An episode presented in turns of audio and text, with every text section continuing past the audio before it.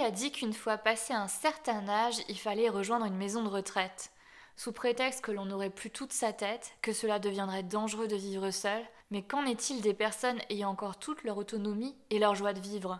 Pour les personnes seules dans ce cas de figure, il existe une alternative, les MARPA. Derrière cet acronyme se cachent en fait les maisons d'accueil et de résidence pour les personnes âgées. Contrairement aux EHPAD, elles sont conçues pour des personnes encore autonomes. Elles sont implantées un peu partout en France et offrent des lieux de résidence collectifs non médicalisés. Voilà l'objet de la bande dessinée On se reposera plus tard de Claire Lemail et Brigitte Luciani. Pour l'écrire, les deux auteurs ont passé de nombreuses heures dans ces structures, notamment à celle de Montaut, afin de restituer au mieux le quotidien des encadrants comme des résidents.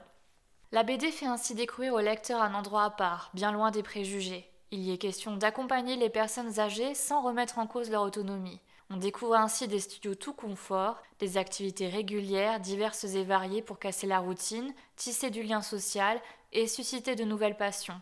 Avec une palette de couleurs limitée, les illustratrices dépeignent un univers douillet, sécurisant, qui symbolise tout sauf la fin de vie.